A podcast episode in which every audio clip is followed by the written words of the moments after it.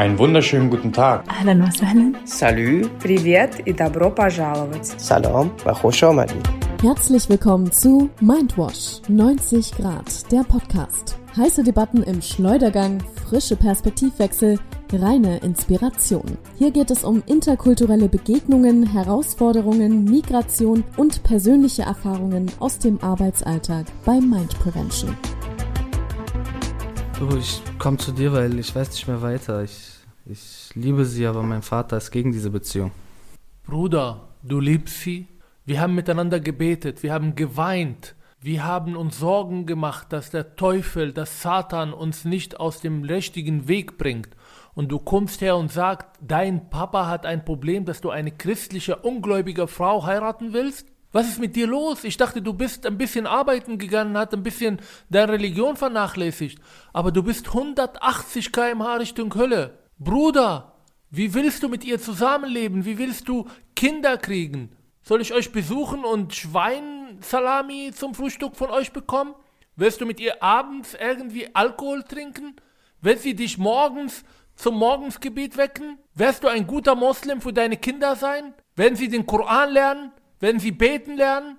Oder werden sie Weihnachten feiern und am Ostern Ostereier suchen und an den Weihnachtsmann glauben? Bruder, ich liebe dich. Bruder, ich bin hier, weil ich unbedingt dich schützen will, retten will. Wach auf, wach auf. Die Hölle. Willst du im Paradies sein, dann kriegst du tausend Claudias. Dann wirst du für Ewigkeit glücklich sein. Oder willst du eine Frau nachlaufen, die da ist, um deine Religion von dir wegzunehmen, Bruder? Wach auf. Unsere Religion ist die beste Religion der Welt. Aber der Weg ins Paradies ist nicht so einfach, Bruder. Und das ist eine Überprüfung für dich. Lass uns zusammen den richtigen Weg suchen. So, das war eine Situation, ein Rollenspiel aus unserem Projekt äh, Restart. Äh, Freiheit beginnt im Kopf. Restart ist ein Projekt, äh, der äh, für Präventionsarbeit und Wertevermittlung in äh, JVAs, äh, vor allem Jugendgefängnisse, stattfindet, mit jugendlicher unterschiedlicher Herkunft um gegen die islamistischen Radikalisierung vorzubeugen. Dabei ist Rona, Asmen und Yelmas, Sozialarbeiter, Psychologen, Theaterpädagogen, Familientherapeuten und wir wollen ein bisschen über unsere Arbeit beim Projekt Restart äh, mit euch äh, diskutieren und ein bisschen erklären, was wir da in diese Gefängnisse tun. Vielleicht so kurz ein bisschen zum Einstieg. Ähm, unser Konzept läuft ja über Rollenspiele und äh, gerade habt ihr ein Rollenspiel von uns gehört. Da geht es quasi um interkulturelle oder interreligiöse Liebe, um ähm, einen Jugendlichen, der zu seinem Vater geht und von dieser Liebe erzählt, aber von seinem Vater Ablehnung erfährt, weswegen er Hilfe sucht bei einem Freund, der dann auch ablehnt, auf die Religion bzw. Auf, auf den Glauben seiner Freundin reagiert. Und dann geht es eigentlich um die Diskussionen, die wir gemeinsam machen. Und ich würde vielleicht auch äh, so ein bisschen einsteigen, so dass wir sagen können, das sind natürlich Themen, die wir äh, in unserem Alltag selber auch erlebt haben und die die Jugendlichen auch so kennen. Häufig ist es gerade dieses Rollenspiel, das viele bewegt, weil äh, diese Situation eigentlich so eine typische als typische Situation durchgehen könnte. Ähm, ich würde vielleicht so ein bisschen darauf eingehen wollen, was ähm, so die typischen Aussagen in diesem Rollenspiel so sind. Ähm, aber bevor wir das nochmal ein bisschen detaillierter machen, ähm, ist, glaube ich, auch nochmal wichtig zu erwähnen, dass äh, es nicht nur um Religion bei diesem Rollenspiel geht, sondern dass zuvor auch um die Kultur gehen kann, dass viele Jugendliche da unterscheiden zwischen Kultur und Religion. Ja, es ist wichtig zu sagen, dass wir natürlich äh, gewisse Risikofaktoren für Radikalisierung, wir reden hier nicht von Jugendlichen, die schon radikal sind, sondern ähm, unser Projekt ist präventiv, vorbeugend und wir versuchen genau diese Risikofaktoren anzusprechen, die zur Radikalisierung führen konnten. Mit Jugendlichen, die vielleicht den Pool ausmachen, von denen natürlich radikaler Gruppierungen versuchen, ihre äh, zukünftige Anhänger zu fischen. Menschen. Und wir merken vor allem nach diesem Rollenspiel, der ja zentral um das Thema Missionierung geht, um ein Islamverständnis, wie wir jetzt gerade gehört haben, der sehr einseitig ist, sehr radikal, sehr ablehnend gegenüber anderen Kulturen und anderen Religionen, der mit Angst arbeitet, mit massiver Missionierung und Einschüchterung arbeitet. Und wir merken, dass viele Jugendliche danach sprachlos sind, dass sie kaum einen Widerstand leisten, dass sie nicht in der Lage gegen diesen Freund, diesen radikalen irgendwie Argumente Argumente zu bringen, warum die Liebe viel wichtiger ist als das, was er, er gerade auch äh, sagt. Und wir versuchen diese Jugendlichen durch diesen Rollenspiel ein bisschen äh, ähm, auch ähm, Methoden, vielleicht auch so Werkzeuge zu geben, Widerstand zu leisten, dass es hier nicht um eine Ablehnung meiner Religion geht, sondern Ablehnung radikalen Tendenzen. Aber das ist eine, definitiv nicht der einzige äh, Rollenspiel, die wir haben. Vielleicht äh, erzählt ihr auch ein bisschen von den anderen Rollenspielen und die Reaktion drauf. Also wir das ist ja eins von mehreren Rollenspielen. Wir, wenn, wir die, wenn, wir in die Gruppe gehen, versuchen wir auch im Gespräch mit den Jugendlichen zu schauen, äh, welche Themen sie interessieren oder welche Fragen sie mitbringen äh, und worüber sie mit uns re reden möchten. Und diesbezüglich versuchen wir auch eins unserer Rollen aus der Tasche zu holen oder gleich vor Ort zu improvisieren. Ähm, nach diesem Rollenspiel zum Beispiel merken wir, dass äh, viele im Gegensatz zu vielen anderen Rollenspielen sehr vorsichtig sind, äh, weil sie niemanden verletzen wollen, weil sie wahrscheinlich auch nicht gelernt haben, über dieses Tabuthema zu diskutieren, ihre Meinung zu äußern. Äh, Im Gegensatz zum Beispiel, wenn wir ein, in einem Rollenspiel die Rolle der Frau thematisieren, die Rolle des Mannes thematisieren, wenn es um Antisemitismus geht, wenn es um Homosexualität geht, dann sind die Meinungen sehr, sehr, sehr klar. Da äh, sind sie auch ziemlich laut, aber nach diesem Rollenspiel äh, kommt zuerst Schweigen. Äh, und das hat natürlich auch sehr viel damit zu tun, dass das, was sie sagen, gegen sie selbst sein könnte, gegen ihre Religion sein könnte oder gegen Leute, die halt religiös sind. Und äh, es ist natürlich auch schwer, eine Religion in Frage zu stellen. Das nutzen natürlich auch die Radikaler, die vor allem natürlich äh, Jugendliche missionieren, die äh, in einer Krisensituation äh, sich befinden, vor allem im Gefängnisse. Aber lass uns bitte ein paar Schritte zurückgehen. Mhm. Ich erinnere mich an unsere erste Workshop, als wir reingegangen in ein Gefängnis. Äh, wir waren bis dahin äh, äh, nicht in ein Gefängnis. Ähm, mhm. Wir haben die Jugendlichen gesehen und wir haben natürlich auch unsere Vorurteile, unsere Emotionen, unsere Angst. Und äh, Jelmas, der neben mir gerade sitzt, ist äh, eine Person, der die Kunst besitzt, äh, innerhalb von ein paar Sekunden diese Jugendliche, die ja sehr aggressiv erscheinen, sehr äh, sozusagen distanziert am Anfang. Was wollen diese Sozialarbeiter von uns? Worum soll es hier gehen? Ist das gegen meine Religion? Sind das irgendwie Leute, die uns andere Werte beibringen.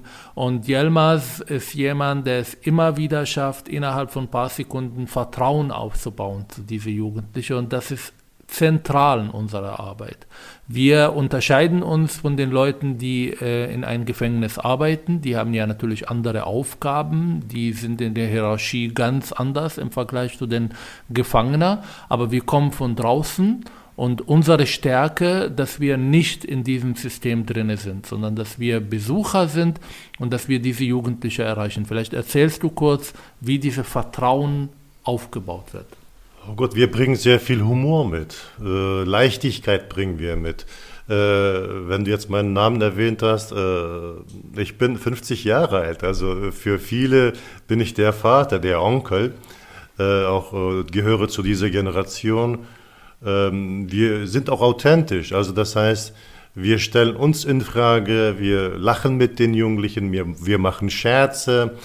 Für mich ist es wichtig, dass ich den Jugendlichen ein Signal gebe, ey, lass mir das Alter, den Altersunterschied zur Seite.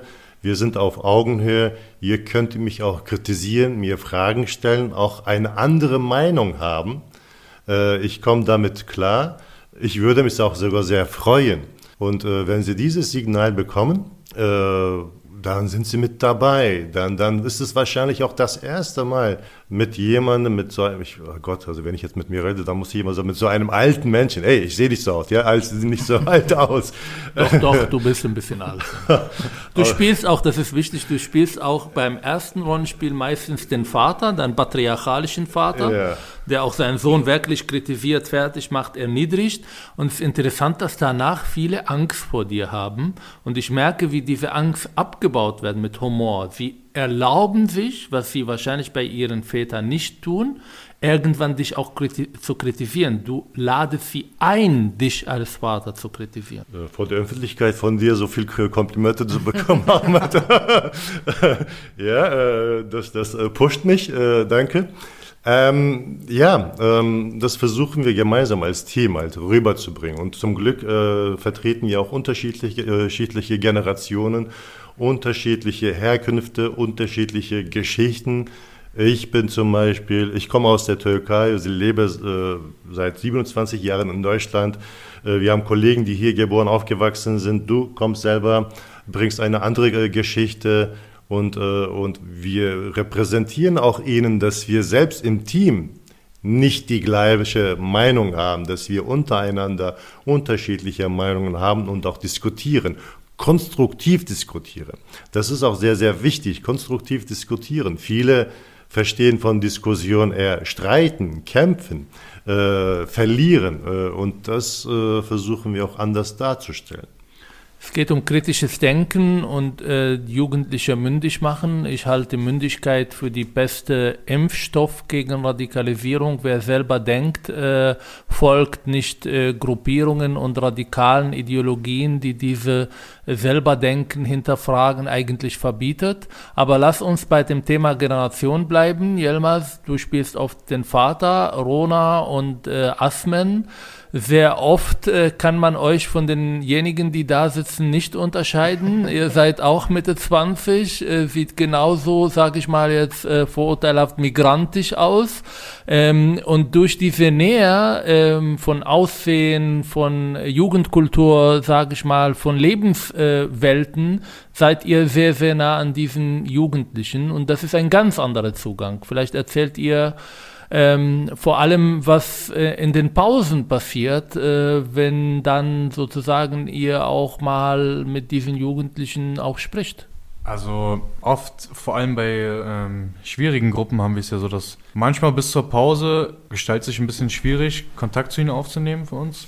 Da ist oft jemals mit seinen Witzen, aber in der Pause meistens gehen wir eine Kippe rauchen mit denen oder meistens haben sie auch äh, Trainingsbereiche und da mache ich dann ein paar Klimmzüge mit den Jungs, Asme Rauch mit denen, Quatsch mit denen über alles Mögliche und da findet man leichten Zugang. Wenn sie sehen, dass wir eigentlich wie sie sind, nur ein bisschen anders denken, kriegen wir auch, respektieren sie uns direkt viel mehr. Sie sehen uns halt nicht als die ähm, Gefängniswärter oder als jemand, der ihnen irgendwas vorschreibt oder wir unterhalten uns ganz normal mit ihnen und wir haben eigentlich fast die gleichen Interessen, tun die gleichen Sachen und sowas zu sehen, gibt, glaube ich, nochmal einen Eindruck. Oder was denkst du, Aslan? Ja, eigentlich äh, stimmt das oder ich würde mich dem anschließen. Es ist halt ähm, auch nochmal, wie du schon sagst, Ahmad, so ein anderer Zugang, wenn man ungefähr im selben Alter ist, äh, dieselbe Musik hört. Hip-Hop ist immer so ein wichtiger Zugang, finde ich, so dass man äh, da gewisse Dinge miteinander teilen kann, was passiert draußen. Das Internet ist ja jetzt inzwischen so ein bisschen der Zugang zu Hip-Hop und da wollen die Jugendlichen auch immer wissen, wer ist denn gerade so am Start, wer ist so bekannt, weil sie haben natürlich nur Fernseher, die, die haben keinen Zugang zu sozialen Medien mehr und so. Und das sind so die Dinge, die die interessieren. Aber ich glaube auch wichtig ist, dass wir aus Berlin kommen zum Beispiel. Wenn ich dann sage, dass ich aus Kreuzberg bin, aus Neukölln bin und hier aufgewachsen bin, dann interessiert sie das und dann wollen sie auch mehr über einen wissen. Und ich glaube, es ist auch wichtig, dass wir das nicht moralisieren, dass die Jugendlichen auch sagen können, was sie wirklich denken. Also ich habe das Gefühl, wenn wir dann draußen in der Pause sind, es ist ein anderes Setting und sie sagen viel ehrlicher ihre Meinung, wenn sie merken, wir verurteilen sie nicht dafür. Also es ist dann so, dass wir dann einen ganz, ganz anderen Zugang auch nochmal dazu haben, zu den ganzen Themen haben. Und dann fragen die auch immer persönlich so, ey, was denkst du denn jetzt wirklich darüber? Ne? Weil drinnen habt ihr so geredet oder wir haben jetzt drüber diskutiert, aber sag mal jetzt deine ehrliche Meinung. Und ich glaube so, das ist so auch der Moment, wenn man sich zwischenmenschlich außerhalb seines Settings begegnet, dass man sich auch so ein bisschen ein Stück weit anders kennenlernt. Für die Zuhörer und die Zuhörerinnen, das klingt natürlich unprofessionell. Wir gehen mit denen raus rauchen und dann irgendwie äh, quatschen. Aber das ist genau unsere Stärke. Es geht hier um Empathie zeigen. Und viele sagen uns auch danach, das waren drei Stunden, wo wir das Gefühl gehabt haben, wir sitzen nicht im Gefängnis.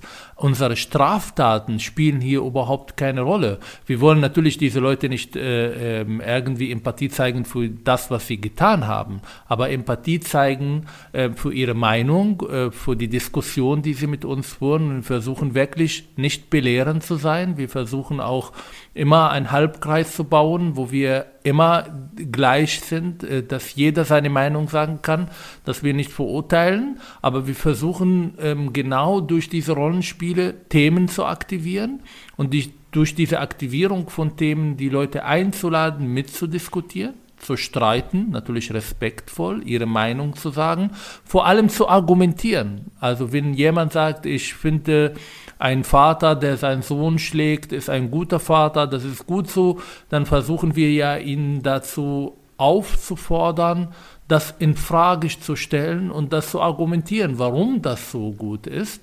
Und diese Empathie, diese Vertrauensvoll ist zentral in unserer pädagogischen Arbeit. Und das äh, ist etwas, was ja auch sehr, sehr schnell auch Ergebnisse zeigt, dass die sich öffnen, dass sie auch ihre Biografien sprechen, ähm, dass, sie, ähm, dass sie von sich erzählen und dass sie auch mal schwach sein dürfen in solche Situationen und Sachen in Frage äh, stellen. Ähm, auch für diejenigen, die natürlich vielleicht uns äh, vorwerfen äh, würden, ja, ihr seid äh, ziemlich integriert oder assimiliert, ihr habt eure Kultur aufgegeben. Äh, äh, Leute, äh, da sage ich nein. Äh, wir sind auch nicht da, um die Kultur, um die Religion schlecht darzustellen, sondern wir sind da und wir bringen auch ge unsere Geschichte mit. Also wir sind, äh, wir kennen uns mit den Themen aus, äh, wir alle haben mehr oder weniger mit den Themen, über die wir reden, persönlich zu tun gehabt oder abgeschlossen oder sind immer noch im Prozess, um äh, uns darüber auszutauschen, was uns auch gegenseitig als Kollege oder Kollegen gut tut. Und das öffnen wir natürlich auch in diesem Kreis mit den, mit den Jugendlichen, was auch ziemlich authentisch, meiner Meinung nach, rüberkommt und was sie auch ermutigt, darüber zu reden, wenn sie sehen, ey, da redet ein 50-jähriger Mann über seine Erfahrung und mal äh, war er traurig, mal war er glücklich, mal war er schwach, mal war er stark, äh, so geht's mir auch. Und das ist auch genau das, dass wir diese, diese verfestigten äh, Rollenverständnisse brechen und ihnen auch die Möglichkeit, die Botschaft geben, ey Leute, Ihr dürft, ihr könnt das sein, was ihr seid. Wir müssen uns nicht gegenseitig etwas vorspielen. Patriarchalische Strukturen, Angstpädagogik, Hierarchien, Antisemitismus, Abwertung von anderen, Opfer- und Feindbilder, klarer Neigung zu Verschwörungstheorien, die Ablehnung von Gleichberechtigung zwischen Mann und Frau, teilweise die äh, die Tabuisierung von Sexualität sind unserer Meinung nach, und das ist unsere Arbeitsthese sozusagen, die Gründe, die Menschen anfällig machen für Radikalisierung. Das sind die Schwerpunkte jeglicher radikalen Gruppierungen, auch übrigens nicht nur von Islamisten, sondern auch von Rechtsradikaler, auch vor allem äh, ähm, interessant zu merken, wie, wie ähnlich manche Radikalen auch ticken, obwohl sie ähm, der Meinung sind, unterschiedlicher können sie nicht sein, dazu kommen wir noch.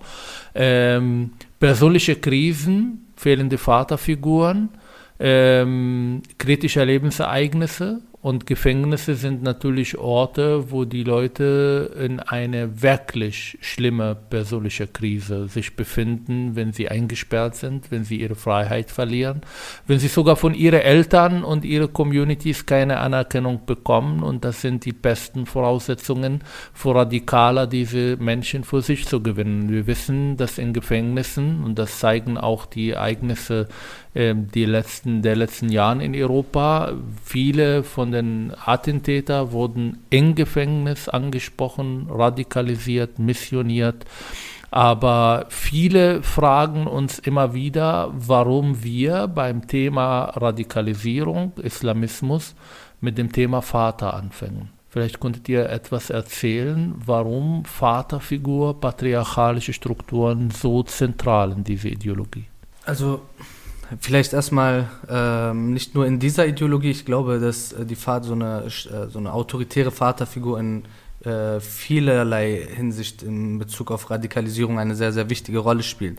Also zunächst einmal äh, ist es aber beim Islamismus natürlich äh, irgendwie interessant, dass gerade Jugendliche, die mit entweder mit einem sehr autoritären Vater aufwachsen oder tatsächlich auch mit einer sehr schwachen oder fehlenden Vaterfigur aufwachsen, dass sie ähm, sich angezogen fühlen von einer Ideologie, die, glaube ich, äh, auch so eine Autorität ausstrahlt. Also ich glaube auch, wenn man oder wir merken halt in den, äh, äh, in den Diskussionen häufig auch, dass gerade die Vaterfigur die dann sehr, sehr stark auftritt, von vielen als sehr anziehend und irgendwie idealisierend äh, empfunden wird und oder äh, sie idealisieren diese Vaterfigur. Und eigentlich ist es aber gerade diese Vaterfigur, die den jungen Mann so klein macht oder die sein Gegenüber, seinen Sohn nicht ernst nimmt, gleichzeitig auch die Ursache für viele Komplexe und Minderwertigkeitskomplexe, die dann im späteren Verlauf zu so Kompensationsmechanismen äh, führen, wo sie dann dazu neigen, irgendwie sich eine Ideologie anzueignen, die sie selbst aufwertet dann im Nachhinein. Ne? Aber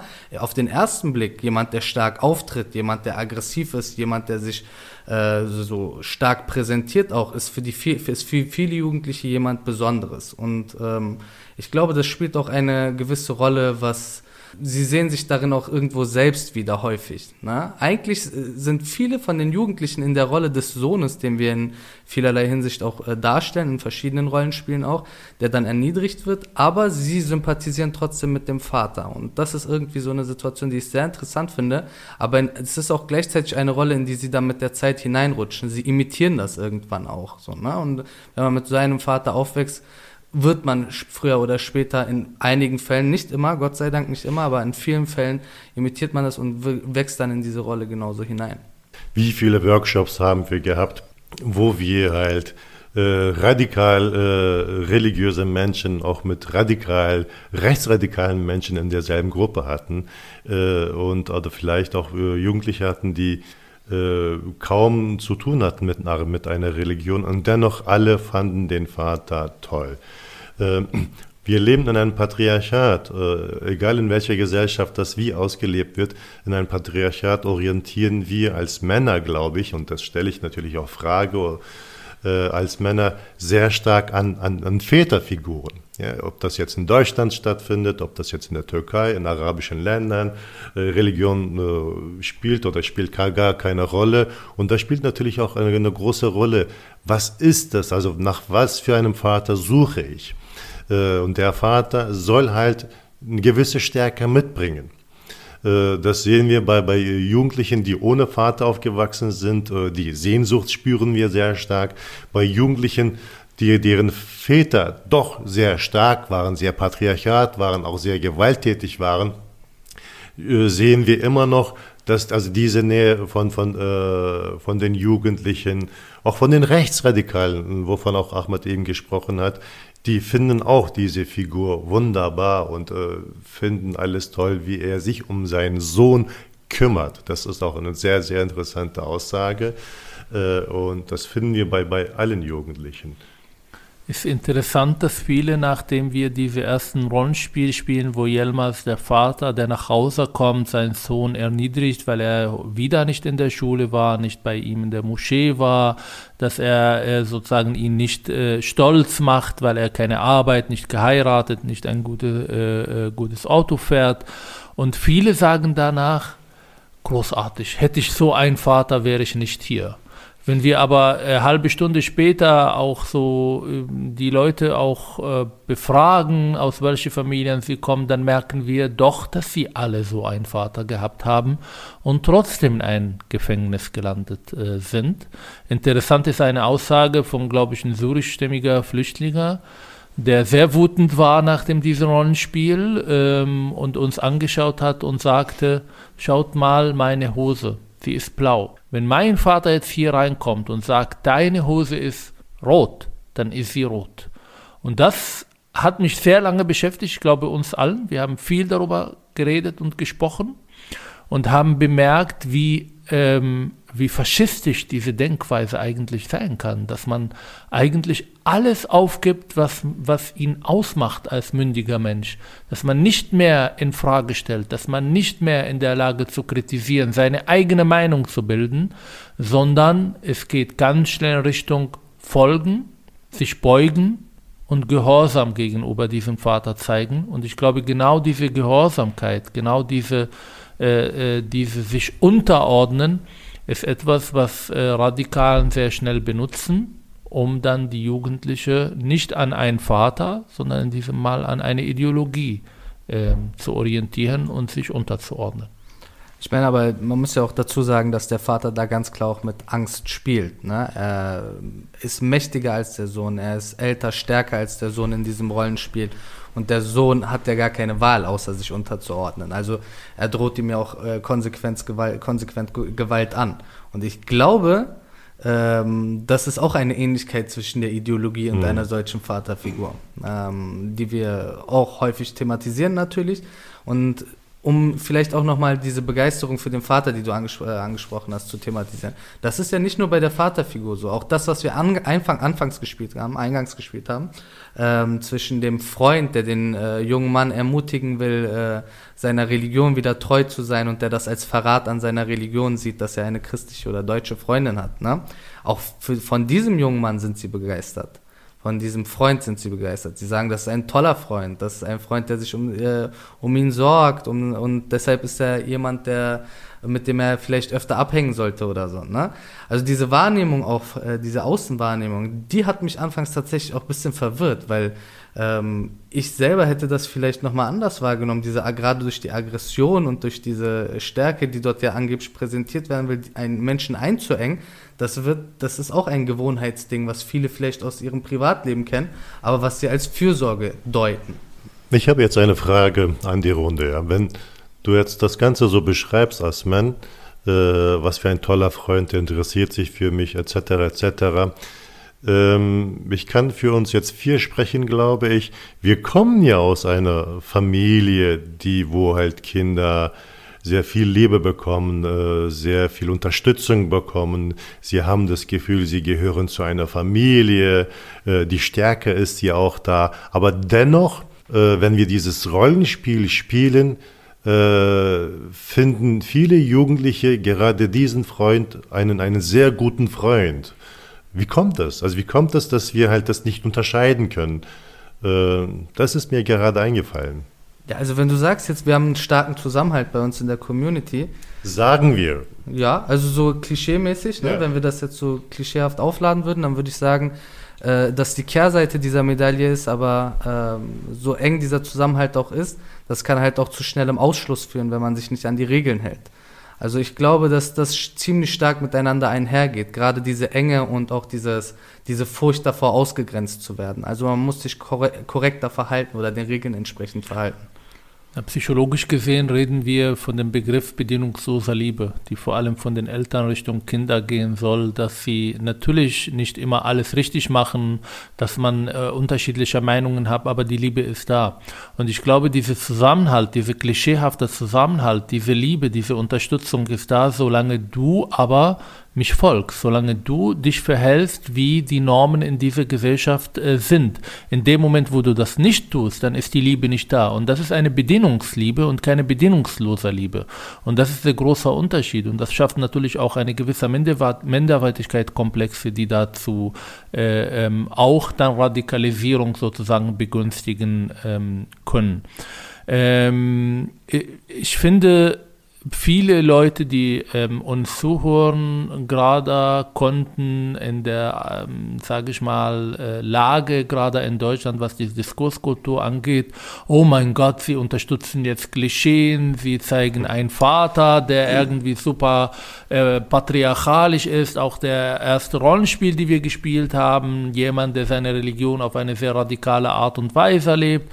Also von dieser Diskussion haben wir keine Angst. Unsere Rollenspiele sind natürlich natürlich ähm, sehr überspitzte Situation. Sie sollen ja aktivieren. Die Menschen, die in einem Workshop sitzen, sollen auch aktiv auch einen Widerstand leisten und sagen, das ist nicht meine Religion oder das ist meine Religion. Es geht uns nicht darum, jetzt das als die einzige Interpretation oder Situation, die wir in unsere Communities äh, haben. Und ich meine, unsere Workshops, ohne dass wir überhaupt was sagen, zeigen, dass wir sehr heterogen sind, dass manche einverstanden sind, dass manche das toll finden und andere das ähm, äh, vielleicht auch aufgeben. Ein anderes Thema, die auch sehr zentral in unserem Workshop, und da merken wir, vielleicht sollten wir hier auch sagen, dass wir die, die Jugendlichen nicht trennen. Dass wir in Workshop zusammensitzen, wo Muslime, Flüchtlinge, Deutsche mit, ohne Migrationshintergrund zusammensitzen, weil wir wollen ja vorbeugend arbeiten. Wir wollen ja äh, Menschen schützen vor Radikalisierung und von Radikalisierung sind nicht nur die Muslime betroffen. Und eine der Themen, wo wir eine, eine unfassbare Zustimmung von allen Jugendlichen, unabhängig von ihrem äh, Hintergrund, ist das Thema ähm, Gleichberechtigung. Wir spielen ein Rollenspiel. Normalerweise spiele ich dann, wenn ich bei den Workshops dabei bin, der, die Frau von Yelmas. Und Yelmas ist ein ein, äh, ist mein Mann sozusagen. und ähm, Jelmas kommt nach Hause, er ist sehr müde von der Arbeit und ähm, die Frau äh, muss kurz mit einer Freundin telefonieren. Yilmaz muss unbedingt wissen, wer diese Freundin ist und fängt an, sehr eifersüchtig zu reagieren. Und wenn wir fertig mit dem Rollenspiel, der ja nicht gut endet, äh, endet ja, dass die Frau sagt, ich bin unzufrieden, vielleicht ähm, ist diese Beziehung nicht der richtige für mich und Yilmaz rastet aus, weil das äh, ähm, in seinen Gedanken gar nicht existiert, dass eine Frau sich trennen soll. Er macht auch äh, Deutschland dafür verantwortlich, dass die Frau jetzt auf einmal sich emanzipieren will. Und da merken wir, dass alle Jugendliche mitmachen. Rona, was sind das für Reaktionen, die wir da bekommen? Also, wenn man jetzt von dem Rollenspiel ausgeht, ist es ja so, dass Yilmaz eigentlich die ganze Zeit schon genervt ist. Die Frau probiert einfach nett auf ihn zuzugehen, sie hat ihm was zu essen gemacht, Sie würde gerne mit ihm zusammen einen Film gucken. Er guckt gerade irgendeine Doku und er reagiert auf alles, was sie sagt, genervt. Ist aggressiv. Danke, dass du auf meiner Seite stehst. Natürlich. naja, so viel, wie du dir von ihm anhören, schon anhören musstest. Äh, also jemals kann schon sehr ernst werden und ähm, die Frau wird eigentlich die ganze Zeit fertig gemacht, wenn man sich das jetzt als, wenn man sich das ganz normal anguckt. Aber die Reaktion der Jungs ist meistens, dass sie immer das Handeln der Frau in Frage stellen. Zum Beispiel, warum, also die Frau wird angerufen von ihrer Freundin und sagt ihr Mann nicht, wer das war. Er sagt ihm, ach, nichts Wichtiges. Und er rastet aus. Und die Jungs sagen natürlich alle, ja, sie betrügt ihn. Die werfen der Frau direkt die schlimmsten Dinge an den Kopf. Aber irgendwie zu hinterfragen, warum der Mann seine Frau schlecht behandelt, warum der Mann seine Frau fertig macht, das liegt ihnen anscheinend, also es geht immer zuerst um die Frau. Dass die Frau den Fehler macht, dass die Frau falsch gehandelt hat, ist schon immer sehr komisch. Woher kommt diese Angst? Weil ähm, das versuchen wir auch äh, in diesem Workshop klar zu machen. Mein Ehemann Jelmas hat Angst. Und woher kommt diese Angst? Ich habe keine Angst. ja, ein starker Mann. Also Angst ist wirklich auch äh, grundsätzlich etwas, womit, äh, glaube ich, viele der Jugendlichen äh, schwer umzugehen wissen. Beziehungsweise gerade in diesem Rollenspiel, wo es ja eindeutig um Eifersucht geht und um äh, ein fehlendes Selbstbewusstsein des Mannes, ähm, gibt es so eine Verquer... Also das wird alles immer so ein bisschen verdreht. Ne? Der Mann äh, tritt stark auf, wird wütend, wird sauer bei jeder Kleinigkeit und das wird als selbstbewusst empfunden. Und ich glaube, diese Angst des Mannes, verlassen werden zu können, keine Rolle mehr zu spielen, der Frau nichts mehr sagen zu können und eigentlich vielleicht auch seine, dieses klassische Bild oder dieses äh, vielleicht traditionelle Bild von Männlichkeit nicht zu besitzen, so oder nicht, äh, dass äh, das nicht äh, repräsentiert werden kann oder dass, äh, dass er das nicht leben kann, ist, glaube ich, so ein Faktor, der bei vielen jungen Männern, die gerade am Heranwachsen sind, so eine Rolle spielen. Und tatsächlich muss ich auch sagen, dass es im äh, Justizvollzug auch ein bisschen anderes Thema ist als zum Teil bei ähm, Jugendlichen, mit denen wir draußen, auch äh, in Schulen erleben wir, dass, äh, dass das ein sehr, sehr kontrovers diskutiertes Rollenspiel ist. Aber in Justizvollzug haben viele von diesen Jugendlichen sich kurz vorher getrennt von ihren Freundinnen, weil sie zum Beispiel Angst hatten, dass sie womöglich fremd gehen könnte. Manche von ihnen haben auch äh, so eine Situation erlebt. Andere von ihnen sind, vermissen ihre Freundinnen, sind noch zusammen, aber haben Fantasien im Kopf, was alles Mögliche passieren könnte. Und das ist etwas, was sehr, sehr stark verunsichert. Und diese Verunsicherung, diese Angst, die in den äh, Köpfen von vielen jungen Männern dort äh, einfach präsent ist, wenn wir das dann darstellen, das führt zu starken Reaktionen. Ich glaube, das ist auch mitunter einer der Gründe, warum im Gefängnis das auch ein heiß diskutiertes Thema ist. Zumal man, das ist auch so eine Männerdomäne, ne? Viele junge Männer, die sich da gegenseitig auch nochmal reinheizen. Ich glaube, da muss es, äh, da ist es auch etwas, was viel, viel präsenter ist und was viel, viel größere Ängste auslöst als jetzt draußen.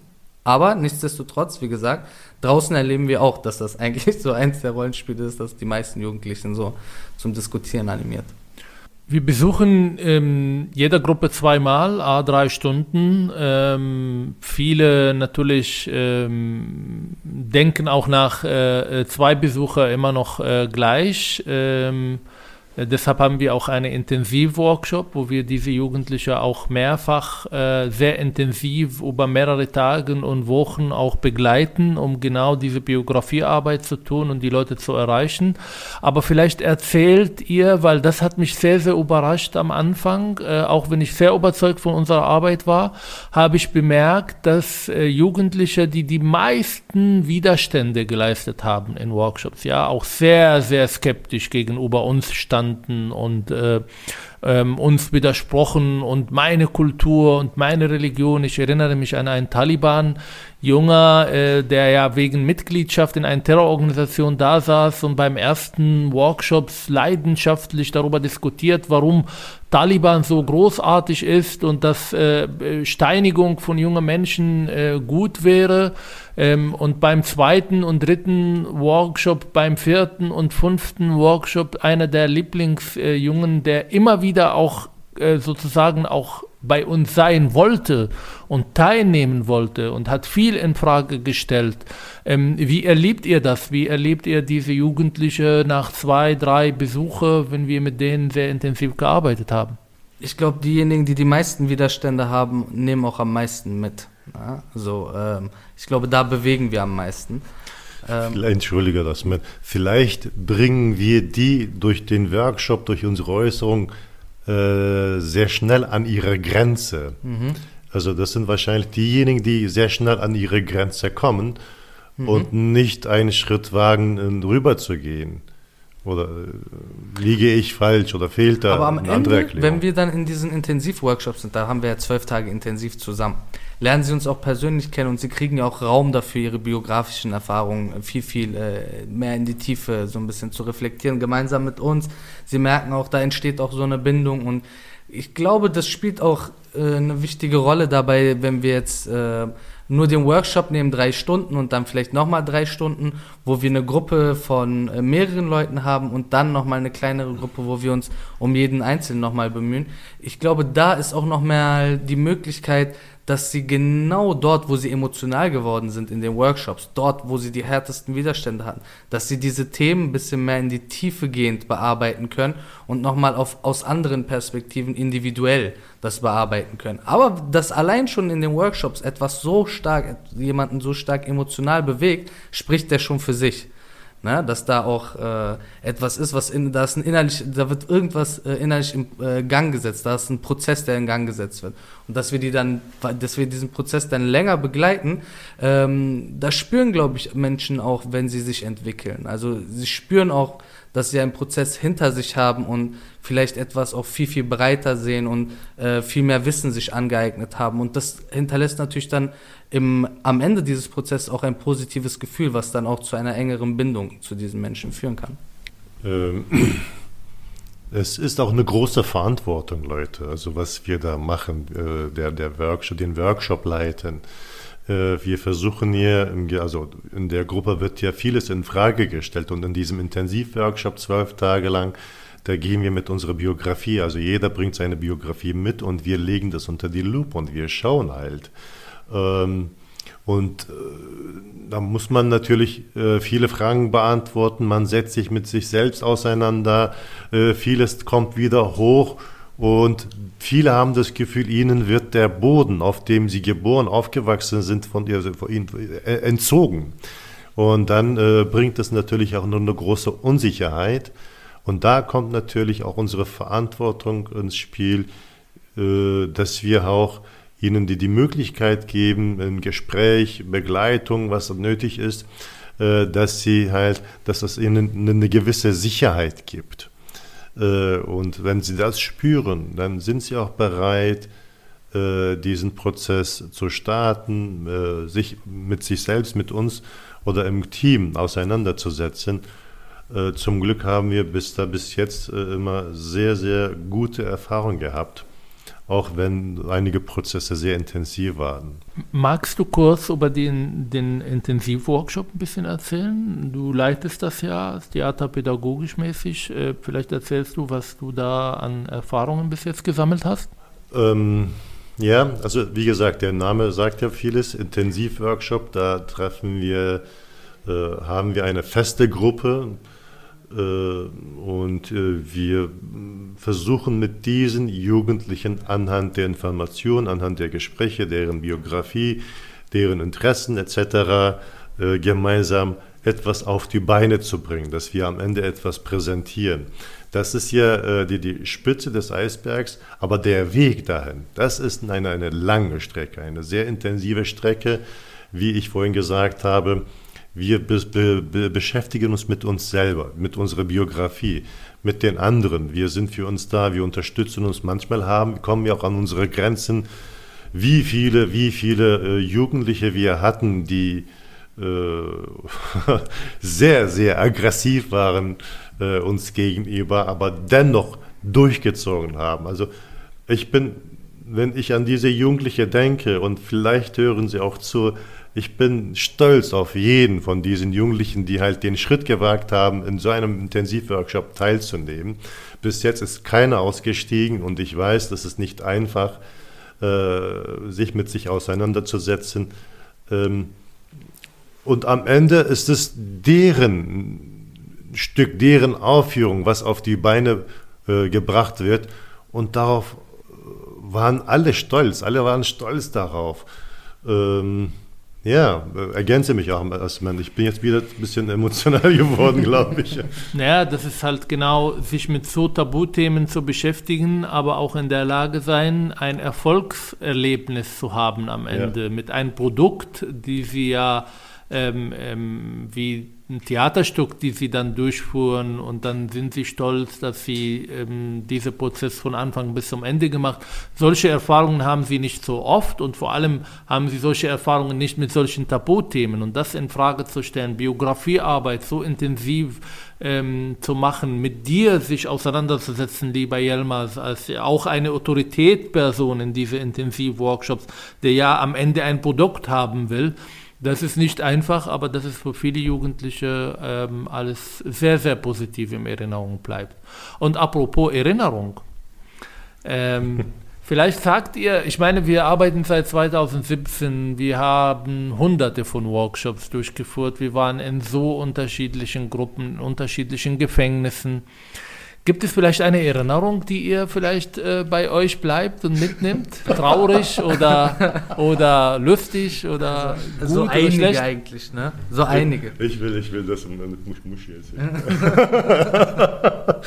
oh Gott, also in einem Workshop äh, haben wir versucht mit den Insassen eine, eine Szene improvisieren und wir haben natürlich äh, versucht, auch, ich glaube, das war auch nach diesem Imam-Rollenspielen, also dieser, dieser religiöse Freund, und äh, wir haben, äh, nachdem wir dieses Rollenspiel gespielt haben und auch kurz darüber diskutiert haben, äh, hat ein äh, Jugendlicher sich gemeldet und meinte, wir haben, äh, wie sagt man, wir haben Nichtstherapie, wir haben Muschi.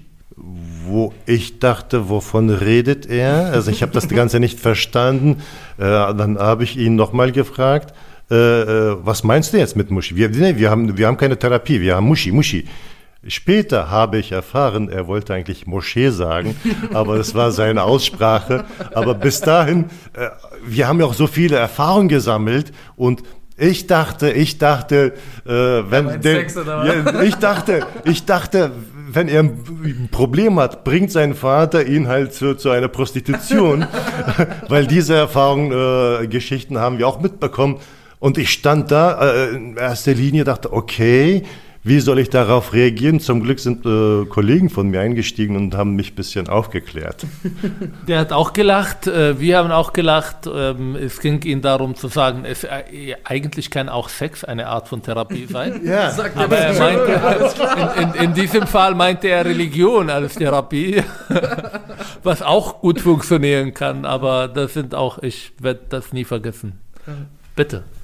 Also, was mir jetzt vielleicht nicht in so einem lustigen Kontext im Kopf geblieben ist, vor allem eins, eine der ersten Sachen, die, wo ich wirklich realisiert habe, dass wir hier im Gefängnis sind und nicht keinen Workshop in Schulen machen, was wir schon.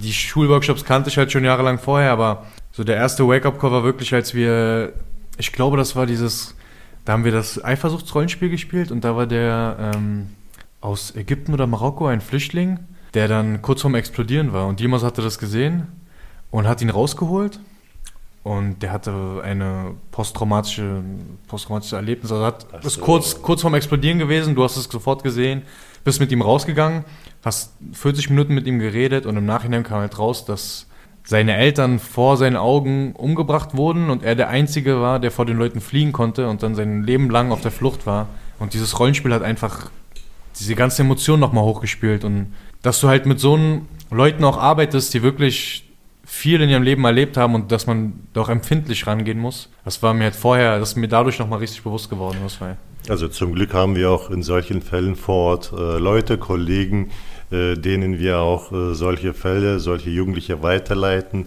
dass sie weiterhin begleitet werden. Das ist auch sehr, sehr wichtig. Wenn wir in die JVAs gehen, heißt es ja nicht, dass wir zu viert, äh, zu fünft oder zu dritt reingehen und rausgehen, sondern wenn wir sowas äh, sehen, wahrnehmen, leiten wir das weiter und äh, für uns ist es die höchste Priorität, die Jugendlichen nicht fallen zu lassen, die aufzufangen und so gut es geht auch ihnen die weiteren Unterstützungen anzubieten.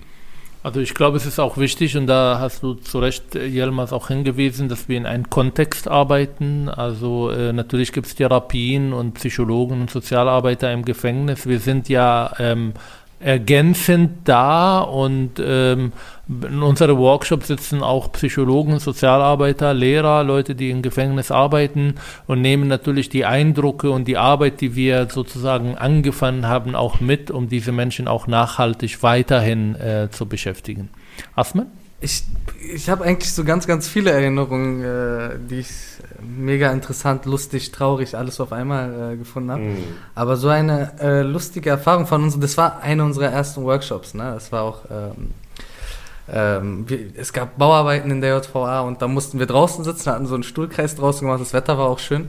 Und ähm, dann ging es um die Liebe halt, ne? Und dann, äh, dann hat einer der Jugendlichen halt gesagt, so, ach, ähm, Liebe kommt und geht, es gibt äh, Milliarden Frauen da draußen, aber man hat nur einen Vater, ne?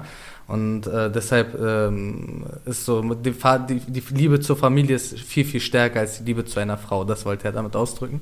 Und währenddessen war so einer der anderen Jugendlichen sehr, sehr nachdenklich und hat so eine Blume gepflückt vom Boden. Wir saßen so auf der Wiese, hat diese Blume angeguckt und hat so ganz romantisch gefragt, aber Bruder, warst du noch nie verliebt?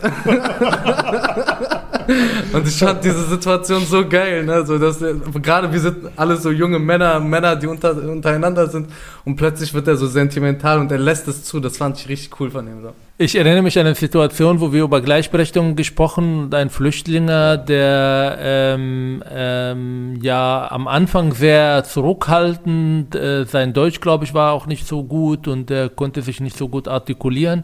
Und als wir über Gleichberechtigung gesprochen, manche Jugendliche gesagt haben, ja, es ist anders als unsere Heimatländer, hier herrschte wirklich Gleichberechtigung. Und er meldete sich sehr wutend und sagt, nein, nein, in Deutschland keine Gleichberechtigung. In Deutschland erstmal Mann, dann Hund, nee. Nein, äh, nein. Entschuldigung, erstmal Frau, dann Hund, dann Kind und ganz am Ende, ganz unten kommt Mann. und ich erzähle diese Beispiele immer in meinen, Vor in meinen äh, Vorträgen und es ist erstaunlich, wie viele deutsche Männer das auch gut finden, was er sagt. Und als allerletzte, ähm, in Berliner JVA haben wir mal eine Fortbildung gehabt. Ähm, und ähm, das war ein langer Tag von 9 bis 16 Uhr. Wir waren fertig. Ähm, ich und Jelmas haben angefangen, unsere Sachen so zusammen zu sammeln und die Leute wollten ganz schnell irgendwie gehen, Sie sind auch gegangen, also die Teilnehmer, die Mitarbeiter in ein Gefängnis. Ich und Jelmas ein bisschen unterhalten und so, fertig, unseren Computer mitgenommen und wir wollten raus. Und da war keiner. Und, äh, Die haben uns vergessen. Genau. Und der, ähm, der Zimmer war auch zu. und wir waren eingesperrt. Und dann ähm, Ja, haben, ja auch hin. da, da haben wir versucht, irgendwie anzurufen, hat nicht funktioniert. Wir haben natürlich auch keine Handys, aber es gab ein Telefon, hat nicht funktioniert. Und dann haben wir einen Gefangenen angesprochen, der irgendwie spazieren war draußen. Der hat dann äh, sozusagen ähm, uns gemeldet und äh, da kam ein Mitarbeiter, der uns dann aufgemacht geglaubt, hat. ja? Kam. Lieber Leute, vielen herzlichen Dank. Äh, wir werden auch andere Möglichkeiten noch vielleicht äh, dieses Thema zu vertiefen. Ähm, vielen Dank, dass ihr dabei wart und äh, viel Spaß beim Zuhören. Danke. Das war Mindwash 90 Grad, der Podcast rund um interkulturelle Begegnungen, Herausforderungen und die persönlichen Erfahrungen aus dem Arbeitsalltag bei Mind Prevention. Wenn dir die Folge gefallen hat, dann abonniere doch gerne unsere Kanäle auf iTunes und Spotify und folge uns auf Instagram. Dort verpasst du keine Episode. Wenn du noch mehr Fragen oder Anregungen hast, dann schicke uns gerne eine Mail an info at mind-prevention.com. Vielen Dank fürs Zuhören und bis zum nächsten Mal.